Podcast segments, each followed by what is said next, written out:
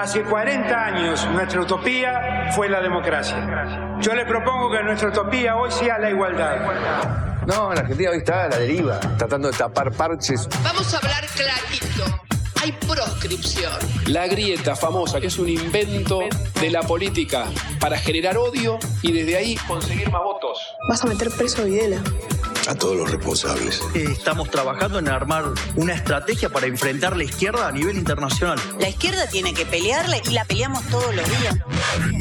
Si vos le tenés bronca, le tenés que pelear, pelear, lo que tenés bronca, pero lástima a nadie. Lástima a nadie. La moneda ya está en el aire. Empieza cara o seca en FM Concepto.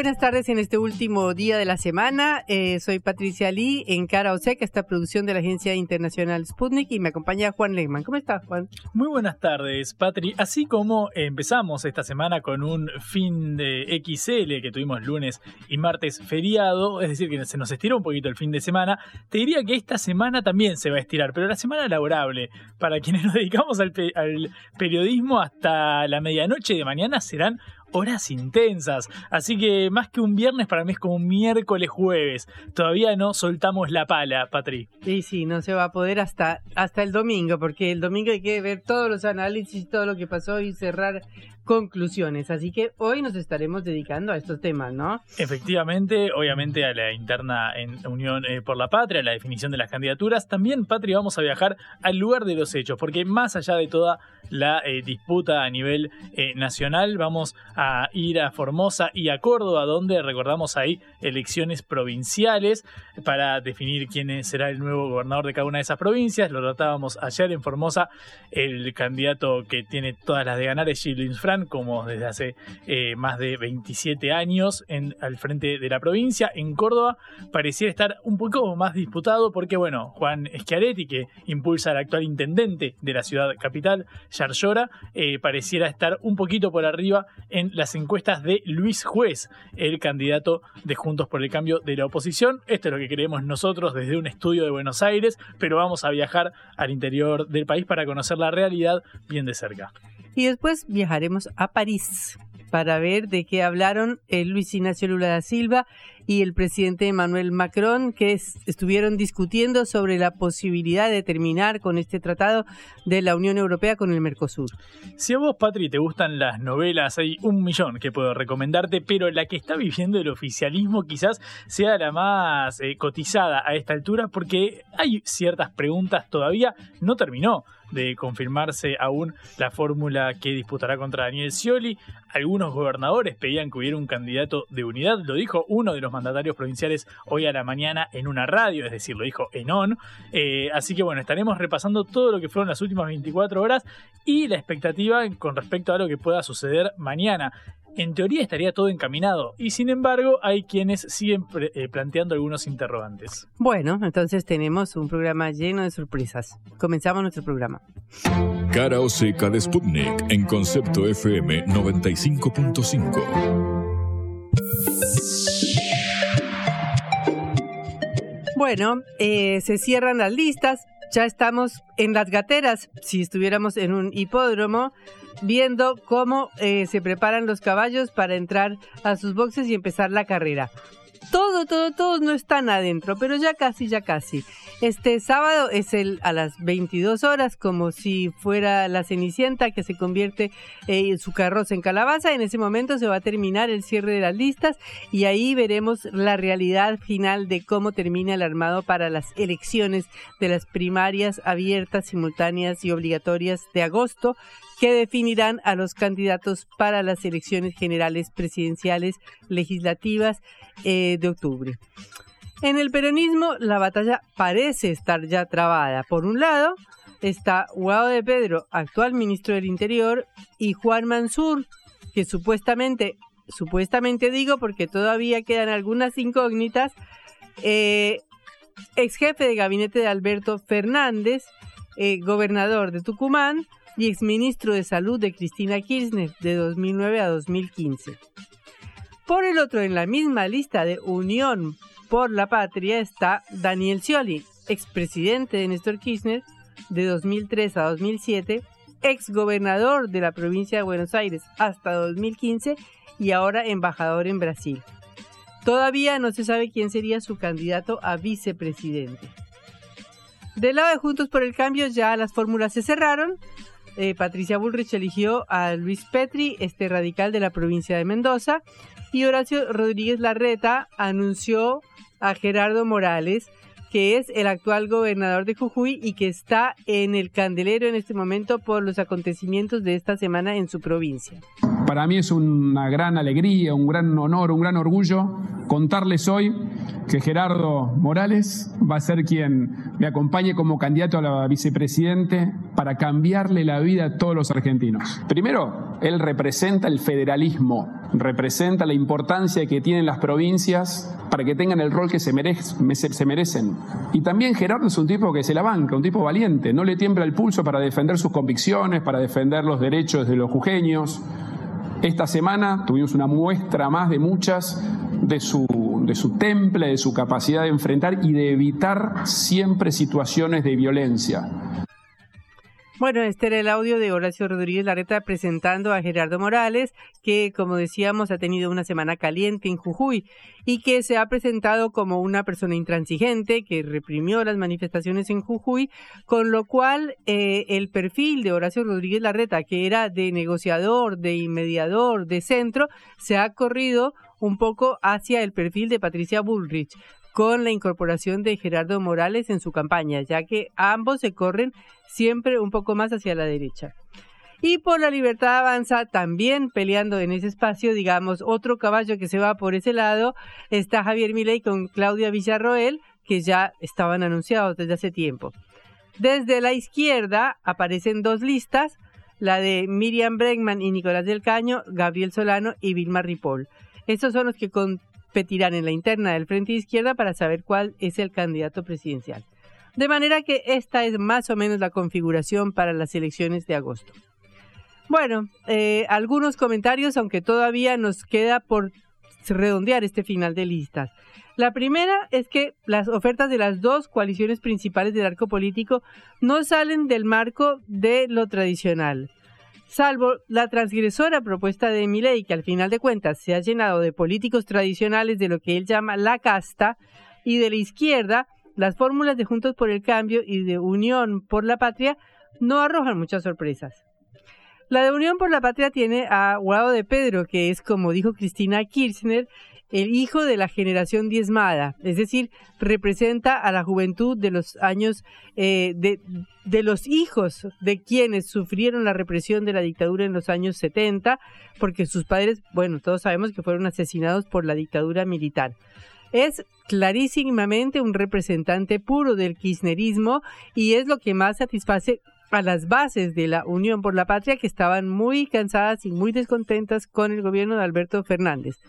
Pero este factor sorpresa o novedad que da Guado de Pedro, este factor de juventud, este factor de que es lo que quiere el kirchnerismo, eh, sorprende con la elección del vice que lo acompaña, que es Juan Mansur, y que representa a los gobernadores peronistas. Eh, Mansur es una persona con aceitadísimas y conocidísimas relaciones con eh, el establishment de Estados Unidos y de Israel. Algún diario comentó hoy diciendo, eh, citando a una persona que no, de la cual no da nombre, diciendo, nunca la embajada de Estados Unidos me pidió tanto por un político como por Mansur. Es un interlocutor destacado de Washington, no se sabe quién es porque el diario no lo dice. De manera que tenemos a un eh, mm, candidato presidencial que es una, una representación de la juventud y de lo más puro y duro del kirchnerismo, pero acompañado de Mansur, que es una representación de lo más puro del peronismo tradicional y de los gobernadores peronistas. El otro problema es cómo hace esa fórmula así conformada para diferenciarse de la que va a, con la de la otra fórmula con la cual va a competir, que es eh, Daniel Scioli y quien lo acompañe porque todavía no se sabe. Porque resulta que Guado de Pedro es hasta el día de hoy el ministro del gobierno de Alberto Fernández. Mansur fue su jefe de gabinete hasta desde 2021 hasta febrero de este año, de manera que han sido parte integral del gobierno. Eh, ¿Y cómo hacen ahora para hacer una campaña para diferenciarse de Scioli, que si bien es embajador, no ha sido o, o fue por unos poquitos días ministro, muy, muy poquitos días, y, y no ha sido parte de este gobierno?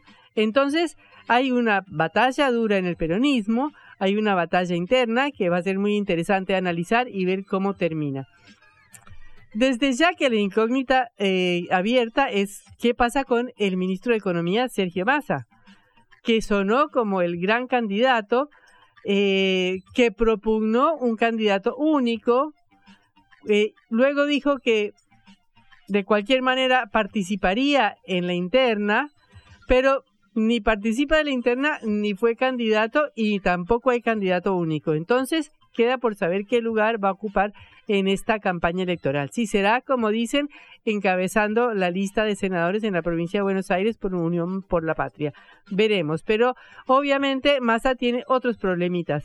Eh, según los diarios del día de hoy, el ministro le hizo saber a todos sus colaboradores que el lunes hay que seguir trabajando, porque tienen unos pequeños problemas por delante. Por ejemplo, esta semana había que pagarle ni más ni menos que 2.700 millones de dólares al FMI de su megapréstamo de 44 mil millones de dólares otorgado al gobierno de Mauricio Macri. El gobierno ya anunció que el FMI le permitió aplazar este pago hasta fin de mes, pero fin de mes es la semana que viene. De manera que está en curso una negociación muy importante con el FMI Argentina está renegociando la refinanciación de los pagos y un adelantamiento de los desembolsos para lograr fortalecer las reservas del Banco Central y para, obviamente, pagarle al organismo internacional.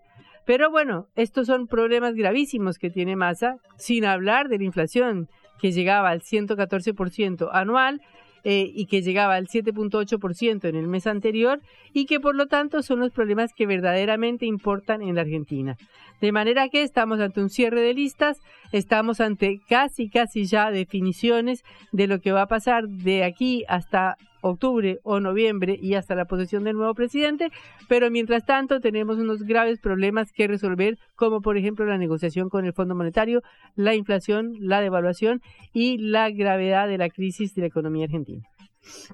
Blanco o negro, sí o no. A favor o en contra. Sputnik para la pelota para reflexionar.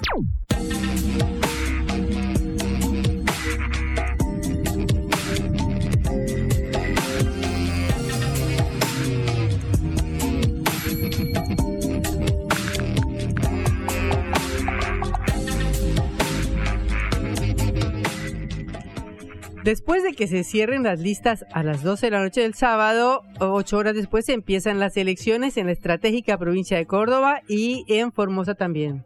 Efectivamente, eh, Patri, en Formosa lo contábamos eh, ayer, el favorito es Gildo Insfran, quien encara eh, su octavo mandato en caso de imponerse en las urnas. Recordamos, asumió en 1995 a cargo del Poder Ejecutivo, en este caso va con su frente para la victoria. Recordamos la última elección ejecutiva en 2019, ahí se impuso con el casi 71% de los votos, con una amplia diferencia sobre el Frente Amplio formoseño, quien en este caso lleva a Fernando Carvajal y a María Fernanda Isfran, que no es pariente de Gildo, hay que aclararlo, en la fórmula. Por otro lado se encuentran Libertad, Trabajo y Progreso y el Partido Obrero. Y en Córdoba, en la provincia clave del centro eh, del país, en total hay 11 candidatos que se presentan en la contienda en la segunda eh, provincia más poblada, también con casi el 10% del padrón eh, electoral. Recordamos, eran dos los candidatos principales. Por un lado, el oficialismo de Hacemos Unidos por Córdoba estará encabezado por Martín Yarlora, el intendente de la eh, ciudad capital, la homónima capital, que está apoyado por el gobernador Juan Schiaretti. Eh, recordamos que no puede ser reelecto porque ya acumula dos mandatos consecutivos. Por otro lado, Juntos por el Cambio tiene como candidato a Luis eh, Jueza, el senador nacional, que en este caso va al frente con justamente su frente cívico. Es la tercera vez que Juez intenta ir por la eh, gobernación. Luego hay otras fuerzas, por ejemplo, la identificada con Cristina Fernández eh, de Kirchner, que lleva a Federico Alessandri al frente de Creo en Córdoba. Eh, pero bueno, básicamente, si tuviera que dividir cómo está en este momento la provincia, por un lado está el cordobesismo de Hacemos Unidos por Córdoba, impulsado por Schiaretti y encabezado por Yarlora, y en la vereda de enfrente, Luis Juez irá a disputar la hegemonía del peronismo que tiene hace más de 24 años, desde 1999. Bueno, estamos en línea con Roberto Batallino, periodista de Córdoba. Hola Roberto, Patricia Liz Wandeman te saludan desde Cara Oseca. ¿Qué tal? ¿Cómo les va? Buen día, buenas tardes. Bueno, eh, Roberto, queremos esa mirada cordobesa de lo que está pasando en Córdoba.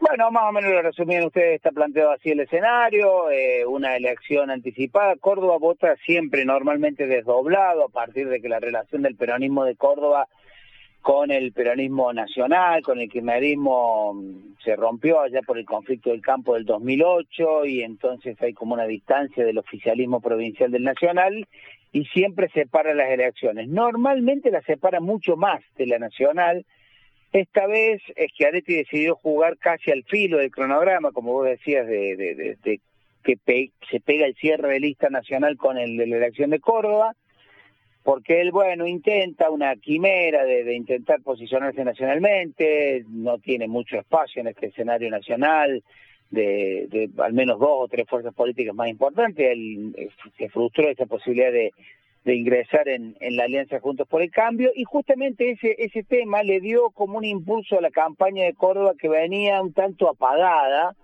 Eh, no, no era una campaña muy intensa la que se estaba dando en Córdoba, pero el tema de el fallido acuerdo entre Larreta y Schiaretti como que le dio un impulso y estos últimos 15 o 20 días fueron muy intensos.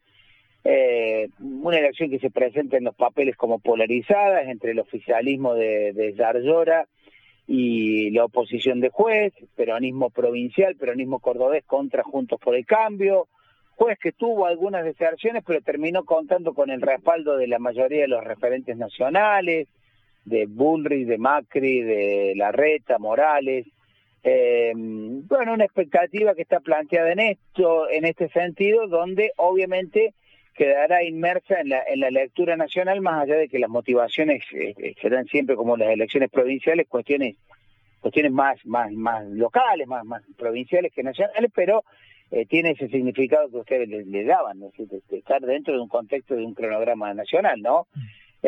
Una campaña relativamente tranquila, absolutamente asimétrica, la fuerza del oficialismo en cuanto a los recursos del tanto estatales públicos de la provincia y la municipalidad de Córdoba, que es gobernada por el candidato Yarlora, más los recursos de campaña fueron muy, muy distintos. La verdad, sorprendido. Hace mucho que no veía una cosa tan distinta eh, en cuanto a recursos, exposición publicitaria, y que recién, como decíamos, cobró fuerza con algunas declaraciones más, en, los últimos días, en las últimas horas fueron más, más intensas y también se percibe un poco en la gente, ¿no? Que me parece que se está dando en esto en muchos procesos electorales, los ciudadanos se involucran en la última parte, en la última, cuando ya tienen que ir tomando una decisión del voto.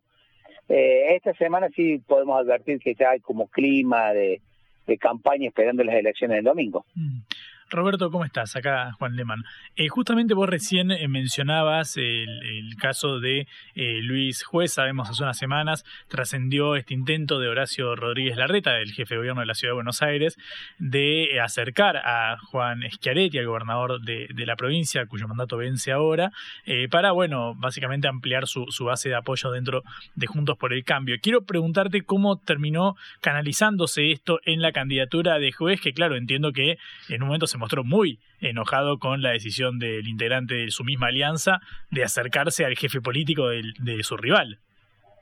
Sí, en términos de, alineamiento, juez que había mostrado alguna cercanía allá en la en la primaria del 2021 con, con Bullrich, eh, en los últimos tiempos venía jugando como parte del equipo de la reta. Eh, después, como que decidió para la campaña, eh, digamos, tratar de tener una postura equilibrada, pero seguía estando más de la reta. Y eh, implicó un quiebre en esa relación, un, quiebre, se, enojó mucho. Pero me parece que la clave fue en ese en ese anuncio de que la reta quería sumarlo a Schiaretti a la alianza, no sé si se acuerdan que juez viajó a Buenos Aires, se paró ahí frente a la sede del Comité Nacional del Radicalismo, donde se hacía la reunión de la Mesa Nacional de Juntos por el Cambio. Pues eso como que le dio una visibilidad y le dio como un impulso a la campaña. La campaña juez estaba absolutamente apagada, digamos, muy, muy, muy limitada a algunas recorridas, algunas declaraciones en los medios, pero, pero con un volumen digamos que uno lo conoce juez, que es candidato desde hace muchas veces, la tercera vez que intenta ser gobernador, eh, de una persona histriónica, de declaraciones altisonantes, eh, estaba muy apagado. Y es ese esa situación es como que, mm, viste, como los partidos de fútbol, cuando pasa algo que cambia el partido, que cambia la dinámica, bueno, cambió la campaña, cambió la campaña, más allá de que después termine o no incidiendo en el resultado, eso lo recién lo sabremos el domingo, pero como que ahí la campaña comenzó a cobrar intensidad, comenzó a generar atención ciudadana, comenzó a generar tensión, cruces de declaraciones eh, y fundamentalmente una alta polarización. Eh, vimos como, como las otras fuerzas políticas que solían tener un espacio ahí peleando un, voto minoritario, pero que se le tener espacio, como que desaparecieron de escena y quedaron en el centro esta disputa entre Yarger y juez, que me parece que es donde se va a resolver la gobernación del domingo. ¿Y cómo puede afectar eso a nivel nacional? ¿Cómo puede influenciar eso en las elecciones nacionales? Bueno, a mí me parece que, eh, digamos, al kirchnerismo no le va, le va a costar capitalizar cualquier resultado, digamos, porque eh, Schiaretti ha, ha, dicho claramente que él está en contra del oficialismo, digamos, de lo que es ahora Unión por la Patria, lo que es el Frente de Todo, está, está distanciado, con lo cual no podrá tomarlo como un, un resultado propio si gana eh, Juntos por el eh, si gana em, eh, Hacemos por Coro, si gana el peronismo cordobés. Obviamente que un triunfo de juez sería un espaldarazo muy grande para el para Juntos por el Cambio en general pero fundamentalmente para Patricia Bullrich, porque juez eh, terminó la campaña cerrando más recostado en la figura de Bullrich que en la de la reta.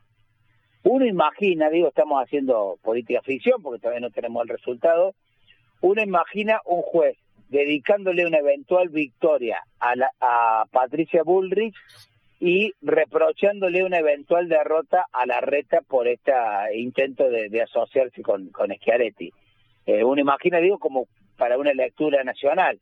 El resto, bueno, habrá que ver, digamos, cómo se comportan las otras fuerzas políticas. Mi ley, como se anunció que no respalda ningún candidato, desautorizó a todos esos candidatos, tiene muchos problemas porque faltan unas horas nomás para cerrar listas nacionales, muchos problemas para el armado de su lista de diputados nacionales en Córdoba, bueno, lo tienen varios distritos, pero en Córdoba también.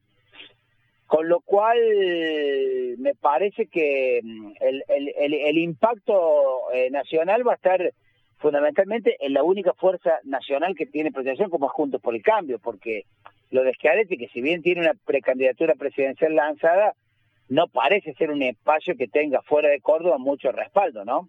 Mm. Roberto, justamente en, en, base a este último punto que, que marcás en caso de, ganar eh, Yarlora sería eh, la primera persona cuyo apellido no es Schiaretti ni de la Sota en gobernar la provincia tras 24 años de, hegemonía de este peronismo cordobés, de este cordobesismo. Quiero preguntarte justamente por este, por este fenómeno, eh, ¿cómo crees que puede impactar en el armado de este movimiento provincial y si puede surtir alguna suerte de generar mayor presencia en el peronismo a nivel nacional o si la apuesta de este movimiento es básicamente recluirse en la la, provincia eh, para así mantener la fuerza. Bueno, ahí, ahí está, creo que eh, lo que decía es, es, la clave, digamos. Pase lo que pase, hay un nuevo liderazgo político en Córdoba a partir del domingo a la noche. O sea, si gana juez, inaugura un nuevo ciclo político, cierran 24 años de, peronismo que los marcaron tanto de la Sota como Escalete, que estuvieron tres periodos cada uno, eh, y entonces se cierra ese ciclo. Pero si gana ya ahora también se cierra un ciclo, porque como que de la Sota ya fallecido y Arete habían como alambrado el peronismo y, y, no permitido la, que, que, emergieran nuevos liderazgos, con lo cual lo de Schiaretti, lo de, perdón, lo de Yarcero se haría un nuevo liderazgo interno. Ahora, ¿Cómo va a impactar eso la figura de Yarlora en caso de ser gobernador en el escenario nacional? Me parece que es un poco prematuro. Obviamente va a pasar a ser el jefe del peronismo de Córdoba, obviamente va a tener fuerza, es un dirigente relativamente joven, tiene 50 años, va a tener seguramente alguna aspiración nacional, pero me parece que eso va a depender mucho de cómo quede configurado el escenario nacional después de, de octubre, de noviembre, ¿no? Como con quién, quién sea presidente, cómo se compongan las cámaras. Pero sin duda alguna lo que viene en Córdoba después del domingo, sea cual sea el resultado, es un nuevo ciclo político, ¿no? Sea que siga gobernando el oficialismo o sea que gane la oposición. Roberto, muchas gracias por estos minutos con cara o seca. Esperemos que terminen las elecciones para analizar el resultado. Perfecto, muchas gracias a ustedes, que anden muy bien. Era el periodista Roberto Batallino desde Córdoba y ahora nos vamos directamente a Formosa con la periodista Marina Pechlov que nos atiende. Marina, eh, Patricia Lee Lehmann te saludan desde Cara o Seca en Buenos Aires. Buenas tardes. Hola, muy buenas tardes. Un gusto saludarlos desde Formosa. ¿Cómo les va? Bien, gracias, Marina. Queríamos una, una panorámica tuya de cómo son, cómo está la situación política ahí y cómo van a ser las elecciones. Bueno, las elecciones previstas para este domingo arrancarían a las arrancan a las 8 de la noche eh, hasta las 6 de la tarde, así que 6 y 5, 6 y 10 ya aproximadamente tendríamos las primeras bocas de urna. Eh, recordemos que, que, bueno, que la Corte Suprema no se expidió con respecto a las, a las presentaciones que han realizado eh, varios candidatos, como por ejemplo el, el ex juez Fernando Carvajal, que también se postula para gobernador, eh, que hizo una presentación en contra de la reelección de Gilding Fran en Formosa y la Corte Suprema no se ha expedido en los últimos días. Eh, entonces, todo indicaría de que, de que ya no lo haga, digo, ¿no? Por, por los tiempos eh, y todo sería eh, normal en la provincia de Formosa. Gilden Fran buscaría su octavo mandato eh, en esta provincia norteña y enfrente también lo tiene a Fernando Carvajal, que es el representante de Juntos por el Cambio en, en Formosa, y también eh, se presenta Francisco Poltroni por Libertad, Trabajo y Progreso, eh, que es un agroempresario eh, que es la primera vez que, que, que, está emergiendo en la política formoseña, ¿no?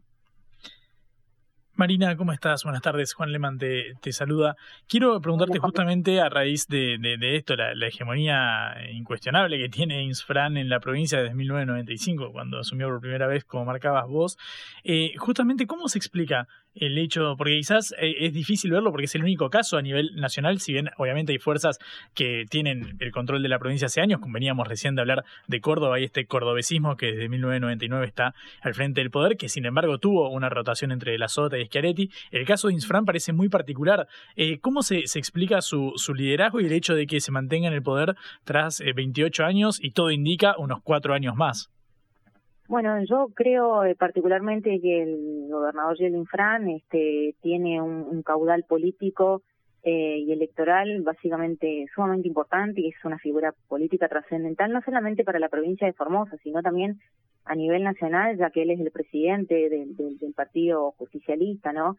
Eh, entonces es, es una figura más allá de que está hace tantos años frente a esta provincia, eh, digo, no, no se le puede cuestionar, creo, eh, el cambio radical en, en, todos los aspectos que ha que ha hecho en la provincia y por eso quiere quiere seguir profundizando digo el, el modelo formoseño como él bien eh, lo recalca constantemente digo desde salud educación se lo puede criticar en, en muchas cuestiones pero pero creo que es una figura eh, indiscutible. Y, y más más allá de eso también en, en, Formosa lo que pasa, eh, para tratar de, de entender o que, que, que, a nivel nacional se, se entienda, eh, la política eh, de, de, la oposición en, en, Formosa no es fuerte, ¿sí? Entonces, eh, Gildo Fran ha acaparado todo. Digo, eh, políticamente eh, tiene, tiene un, un aval importante. Entonces, eh, si no tenés, como en el caso de Córdoba o Mendoza, por ejemplo, eh, y Buenos Aires también, eh, no, no tenés una, una, una oposición fuerte, entonces me parece que, que la, la ciudadanía no, no tiene mucho para elegir y tampoco, digo, eh, más allá de sus peleas internas constantes que tienen en, en la oposición formoseña, no tienen eh, una visión y una propuesta política fuerte para cambiar la realidad de Formosa, sino más bien es saquémoslo a Infran del poder, ¿no? ¿Se entiende? Entonces, bueno, yo soy oposición, lo sacamos a Infran del poder, pero ¿y después qué hacemos? Digo, eh, y ellos quieren hacer un cambio radical. Eh, la otra vez entrevistaba a una candidata a intendenta quizás este muy muy cercana a Rodríguez Larreta, ¿no? Acá en la provincia de Formosa y me decía, "Yo voy a militar para intervenir y para cambiar todo el poder judicial de Formosa."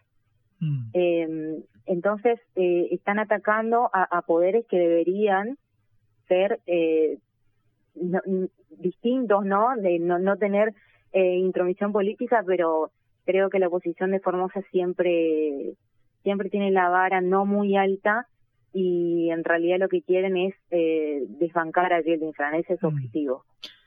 Marina, vos recién mencionabas el, recurso presentado por Fernando eh, Carvajal, quien encabeza la, la, la, boleta del Frente Amplio Formoseño, el principal opositor, si no me equivoco, a, Gildo Insfran. Y bueno, esta presentación ante la Corte Suprema. Vimos los casos recientes de la provincia de Tucumán, donde Juan eh, Mansur anunció que directamente no competiría para ir como vicegobernador de Osvaldo Jaldo, que terminó ganando en las urnas. Eh, y el caso de San Juan, con bueno, una medida similar, en este caso, una cautelar contra eh, Sergio Uñaque, el gobernador. En el caso de, de, Formosa, la oposición, Carvajal, no alude una crítica hacia el Poder Judicial, hacia la Corte Suprema, diciendo por qué se expidieron con San Juan y con Tucumán y no se expiden en este caso? ¿O es simplemente que, la Constitución provincial permite la, perpetuación, digamos, en el poder?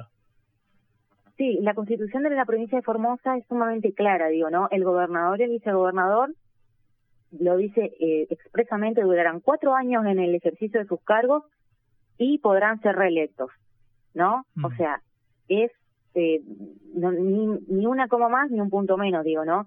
Eh, sí, claro, Fernando Carvajal, que fue el, artífice de, de, las presentaciones judiciales a la Corte Suprema, eh, se lo notó molesto en, en, estos últimos días con hablando con la prensa, eh, lo señaló y apuntó contra la Corte Suprema.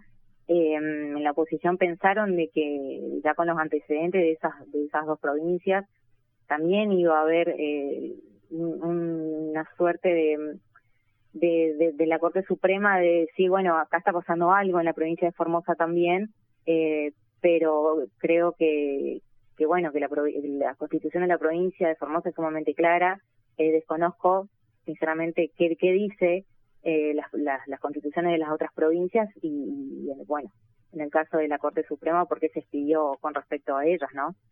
Eh, Marina, muchísimas gracias por esta comunicación desde Formosa. Un gusto tenerte en Caro Seca. Muchísimas gracias a ustedes. Un gusto saludarlos. Hasta luego. Era Marina Pichloff, periodista de Formosa, informándonos sobre las elecciones de este próximo domingo. En la vida hay que elegir. Cara o seca.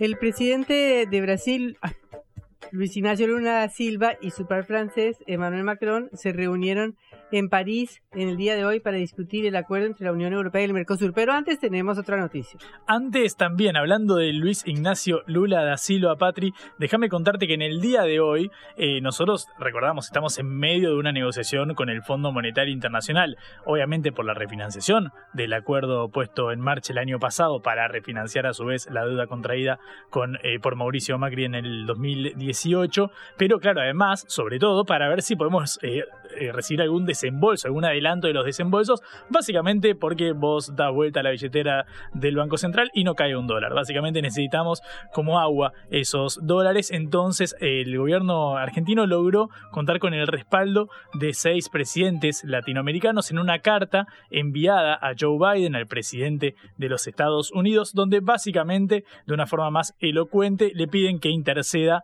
para destrabar estos desembolsos eh, para la Argentina. ¿Qué dice los mandatarios en esta carta que dio a conocer el gobierno argentino, pero de nuevo lleva la firma de bueno, Lula da Silva en Brasil, de Luis Arce, el presidente de Bolivia, de Boric, el presidente chileno, de Gustavo Petro de Colombia, de Andrés Manuel López eh, Obrador de México y de Mario Audó Benítez de Paraguay. ¿Qué dice este comunicado? Bueno, los mandatarios de la región creemos que es posible encontrar una salida consensuada que le permita a la Argentina transitar la coyuntura en la que se encuentra.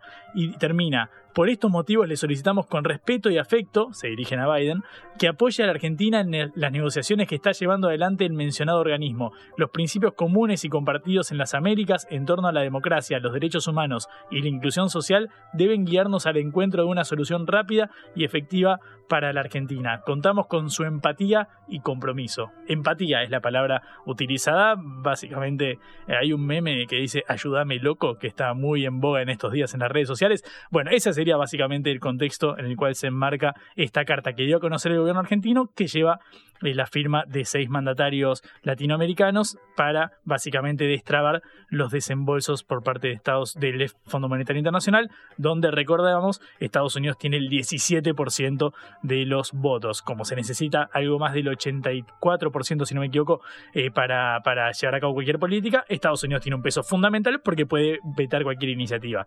Con ese rol fundamental que tienen los Estados Unidos es que eh, los mandatarios le piden a Biden que interceda para destrabar los desembolsos en favor de la Argentina.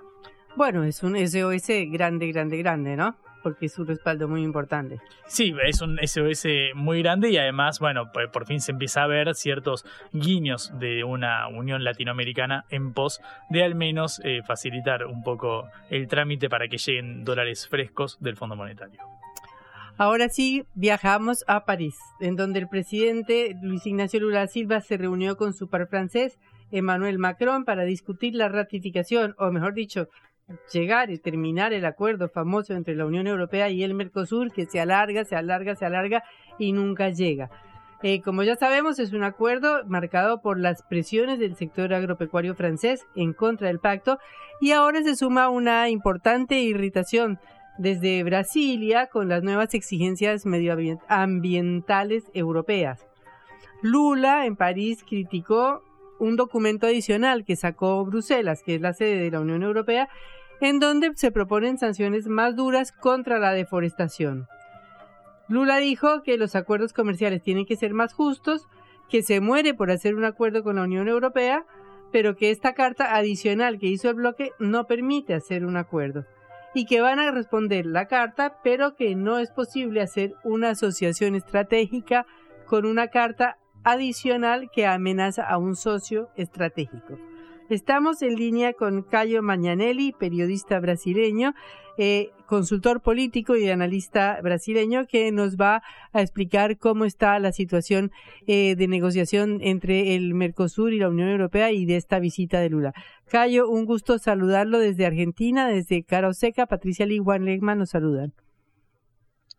Patricia, Juan, es un gusto eh, poder estar con ustedes acá en vivo desde Brasilia, hablando para ustedes un poco sobre lo que lo que es las perspectivas eh, de este acuerdo que, que no esté hoy, de hecho que se que se viene es se viene negociando, en verdad. Bueno, ¿y qué pasa? Ah, no no hay ninguna manera de lograr ese acuerdo, ese intercambio entre las dos partes, la Unión Europea pone cada vez más condiciones. Mire, Patricia, estamos, eh, tenemos algo de trasfondo que va mucho más allá de las buenas intenciones o de las frases habladas en quimeras como esta eh, que se dio en Francia. Mira, eh, no estamos no estamos preocupados efectivamente lo que la gente no está preocupada con la con la floresta o la deforestación. La gente está preocupada con lo que es la protección de sus mercados. No, no.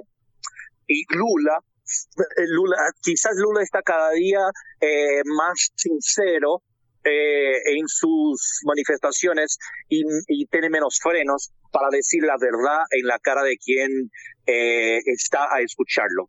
Cuando Lula en su discurso hoy dice básicamente que habría de comprender y de tratar por igual los países, porque ninguno de los países han eh, cumplido con cualquier uno de los antiguos tratados ambientales como eh, Kioto, como cualquier otro eh, que se dio hace poco, como hace los últimos 10, 20 años.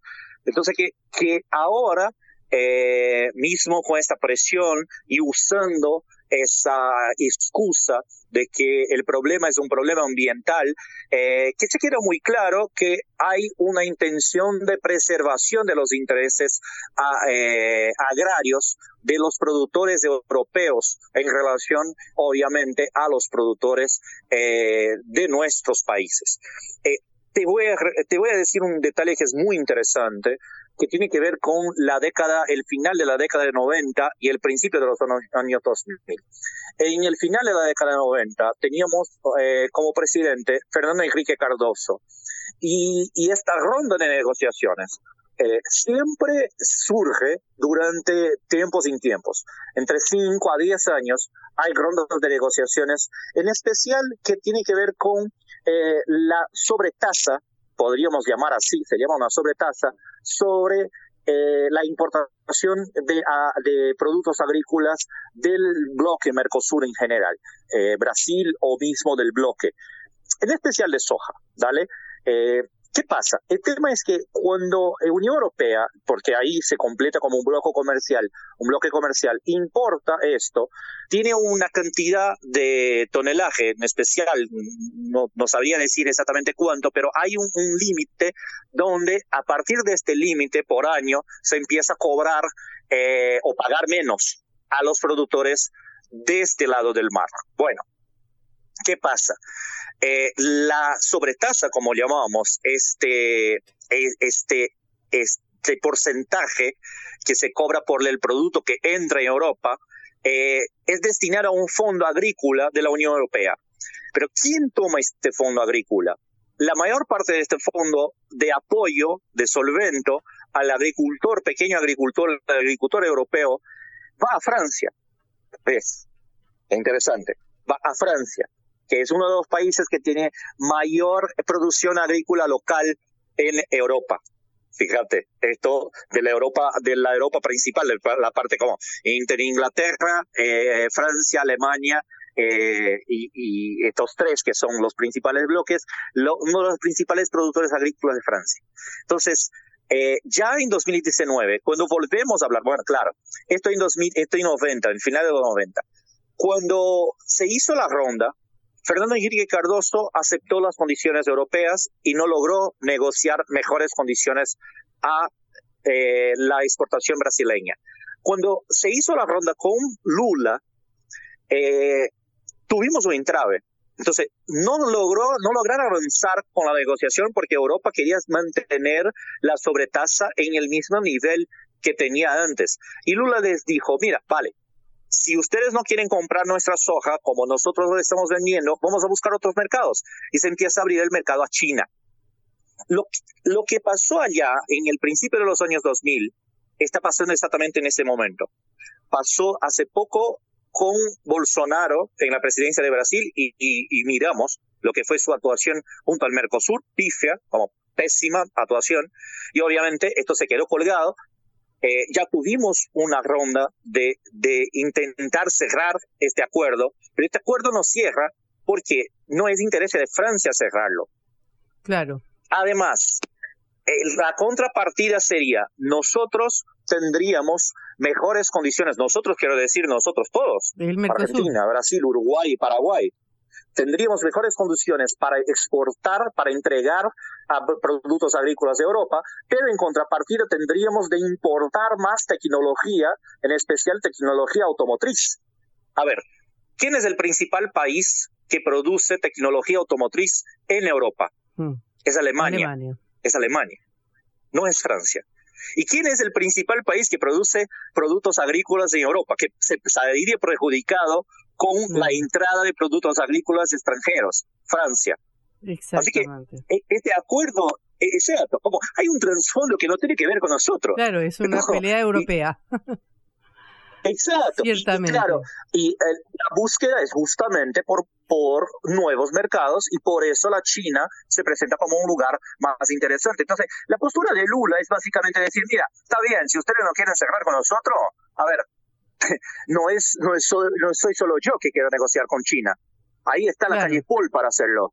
Ahí están todos. Exacto. Entonces, Cayo, ahora te traigo a, a la relación de eh, Lula con Argentina, una relación muy estrecha. Hoy han mandado una carta, como decíamos antes en el programa, a Joe Biden pidiendo que apoye la negociación de Argentina con el FMI y sabemos que el lunes viaja el presidente Alberto Fernández, creo que es la quinta o sexta visita, es decir, nunca ha recibido tantas veces Lula a un presidente de otro país como Alberto Fernández. Eh, y hoy se refirió Lula también al préstamo que le dio el FMI a Mauricio Macri diciendo que era una irresponsabilidad del FMI y que por lo tanto siguió pidiendo por una ayuda para la Argentina. ¿Cómo ves tú esta relación entre los dos países? Para terminar, porque se nos agota el tiempo.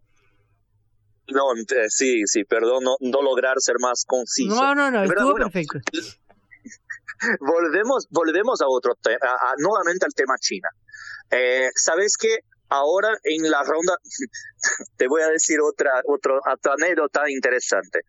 Lula se fue a Estados Unidos y habló con Biden. Y, y Biden le prometió 50 millones de dólares para el fondo, para el fondo de apoyo a la Amazonia. Sí.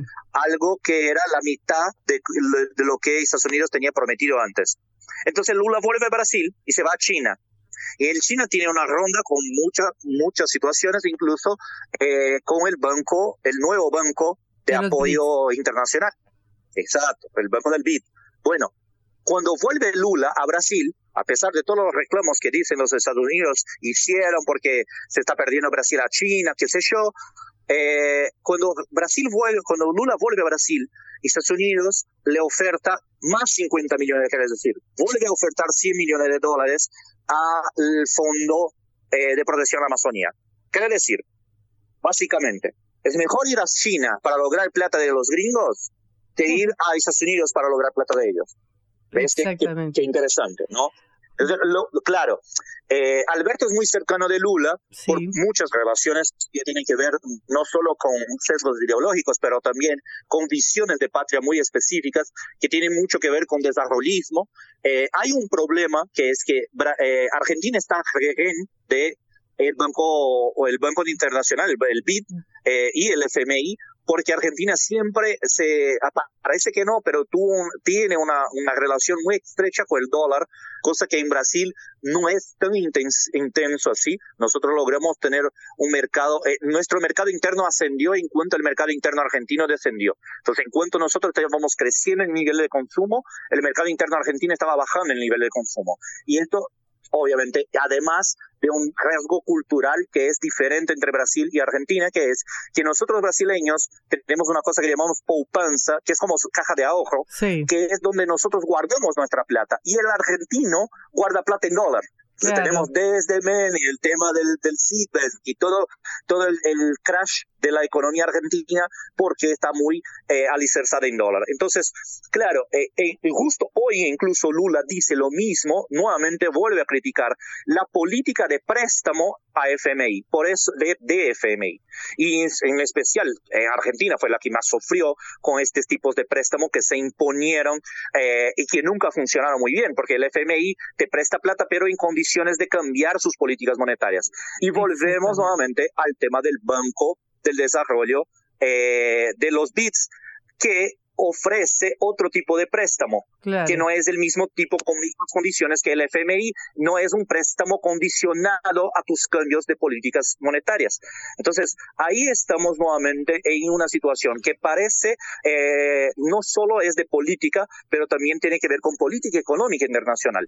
Eh, esperamos de verdad que Lula logre eh, y pienso que Alberto lo que está buscando con Lula es justamente eh, una, una salida donde se pueda traer plata de otros lados o se puede presionar el Fondo Monetario Internacional para que eh, no, no pierda Argentina en cuanto zona de influencia. Bueno, Cayo, muy completo lo tuyo. Muchísimas gracias por esta comunicación. Hasta luego. Ustedes, a ustedes agradezco por, por tenerme en cuenta. Un abrazo a toda la audiencia y a ustedes. Gracias, era Cayo Mangianelli desde Brasilia. Cara o seca. Te contamos lo que otros callan.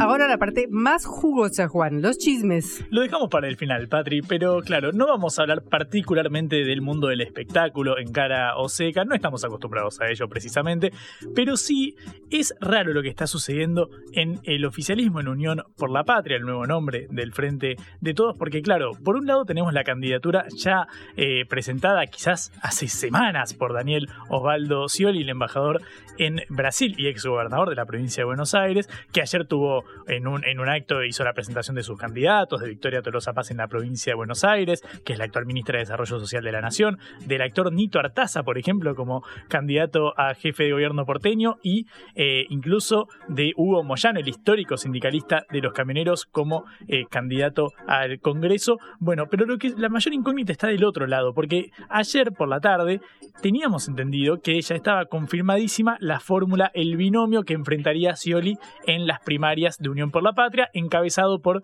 Eduardo Huado de Pedro, el actual ministro del Interior de la Nación, un hombre del riñón de Cristina eh, Kirchner, uno de los fundadores de la Cámpora, la agrupación que eh, directamente respondía a Cristina Fernández de Kirchner y también a Néstor Kirchner en su fundación. Eh, y claro, esto en verdad se filtró a, la mañana, pero no por Huado de Pedro, sino por quien fue anunciado como su vice, que es Juan Mansur, el actual gobernador de la provincia de Tucumán, cuyo mandato vence ahora porque, bueno, lo mencionábamos recién, no pudo presentarse una reelección eh, según lo, bueno, el amparo presentado ante la Corte Suprema de Justicia de la Nación.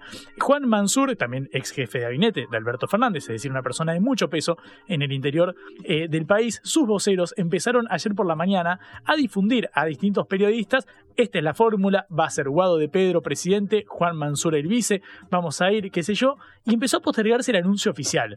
El video de Eduardo Guado de Pedro estaba previsto para las primeras horas de la tarde, termina publicándose después de que nosotros saliéramos del aire a las 6 y 20 de la tarde, el video donde Eduardo de Pedro eh, básicamente comunica a la población vía Twitter, vía sus redes sociales, su intención de ser candidato a presidente y que va a participar de la contienda. Sin embargo, no fue publicado el video grabado junto a Juan Mansur, los legisladores de Juan Mansur, los legisladores tucumanos que viajaron a Buenos Aires, de hecho grabaron un video en, en el complejo C, acá en la calle Corrientes, en, en la ciudad de Buenos Aires, grabaron el, el, spot electoral con el cual iban a presentar al binomio. Todavía no fue publicado, pasaron 24 horas, 24 horas. De, esa, de la grabación de ese video y todavía no fue publicado. Y de hecho, las personas que saludaron a Guado de Pedro como, como, candidato. como candidato a presidente, por ejemplo, Oscar Parrilli o el senador nacional de, de, bueno, ahora Unión por la Patria, un hombre muy cercano, quizás el dirigente más cercano en la política argentina a Cristina Fernández de Kirchner, se dedicó exclusivamente a felicitar a Guado de Pedro por su candidatura y no a Juan Mansur. Sin decir nada del vicepresidente. Claro, efectivamente, el, quien más lo, lo celebró esto fue Osvaldo Jaldo, el actual gobernador electo de, de, Tucumán, un hombre muy cercano a Mansur. Recordamos, Mansur era gobernador y Jaldo era su vicegobernador. Eh, de hecho, ahora Jaldo encabezó la fórmula, que en su momento tenía a Mansur como vice, o sea, es un binomio que están pegadísimos.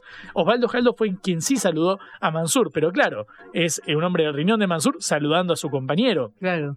Generó esto bastante revuelo porque da la impresión de que aún no terminó de cerrarse el fino del armado de Unión por la Patria. Y todo esto porque, a cuento de qué viene, de que hoy por la mañana el gobernador Juan Quintela, gobernador de la provincia eh, de La Un hombre de mucho diálogo en el peronismo del interior, un hombre de diálogo también con Alberto Fernández, contó detalles de la Liga de los eh, Gobernadores del, eh, del perdón, que tuvo ayer durante la tarde con Alberto Fernández. ¿Quiénes se reunieron? Raúl Jalil, gobernador de Catamarca, y eh, eh, Gerardo Zamora, gobernador de Santiago del Estero. Se reúnen con Alberto Fernández y escucha porque hoy eh, Quintela cuenta lo que fue el, el diálogo entre Jalil y, y Gerardo Zamora y Alberto Fernández en torno a una nueva eh, posible fórmula para disputar las elecciones en Unión por la Patria. No es parece que estaba todo cerrado, cerrado perdón. Escuchá lo que dijo Quintela hoy a la mañana en Radio 10. Tengo, sí, porque, porque ellos le comunicaron, digamos, a todos los gobernadores cuál fue el diálogo que tuvieron con el presidente, que fue un diálogo bueno, positivo, y que el presidente dijo, bueno,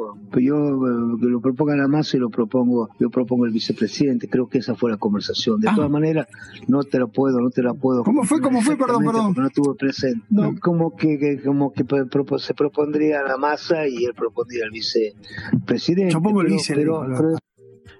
Ahí lo escuchaste clarito, Patri. Eh, propongan eh, a Massa y yo propongo el vice, dice Alberto Fernández. Alberto Fernández que a priori era el padrino de la candidatura de Daniel Scioli. Ahora diciendo, yo propongo al vice, ustedes no se preocupen, propongan a Massa. Scioli que se quedó preguntando, pero muchachos, ¿no era yo el candidato? No bueno, yo. todo esto es, lo- es la- la- el mar de rumores e incógnitas que surcó a las últimas 24 horas. Hay que ver si termina confirmándose que Guado será el candidato de Unión por la Patria. Todo indica que sí, pero sobre todo que Mansur será el candidato a, vice- a vicepresidente y que, bueno, Scioli será el otro y no habrá ninguna otra sorpresa. Todo indica que va a ser en ese sentido, pero las declaraciones de los dirigentes del peronismo en ON en los medios de comunicación fueron las que plantearon las dudas.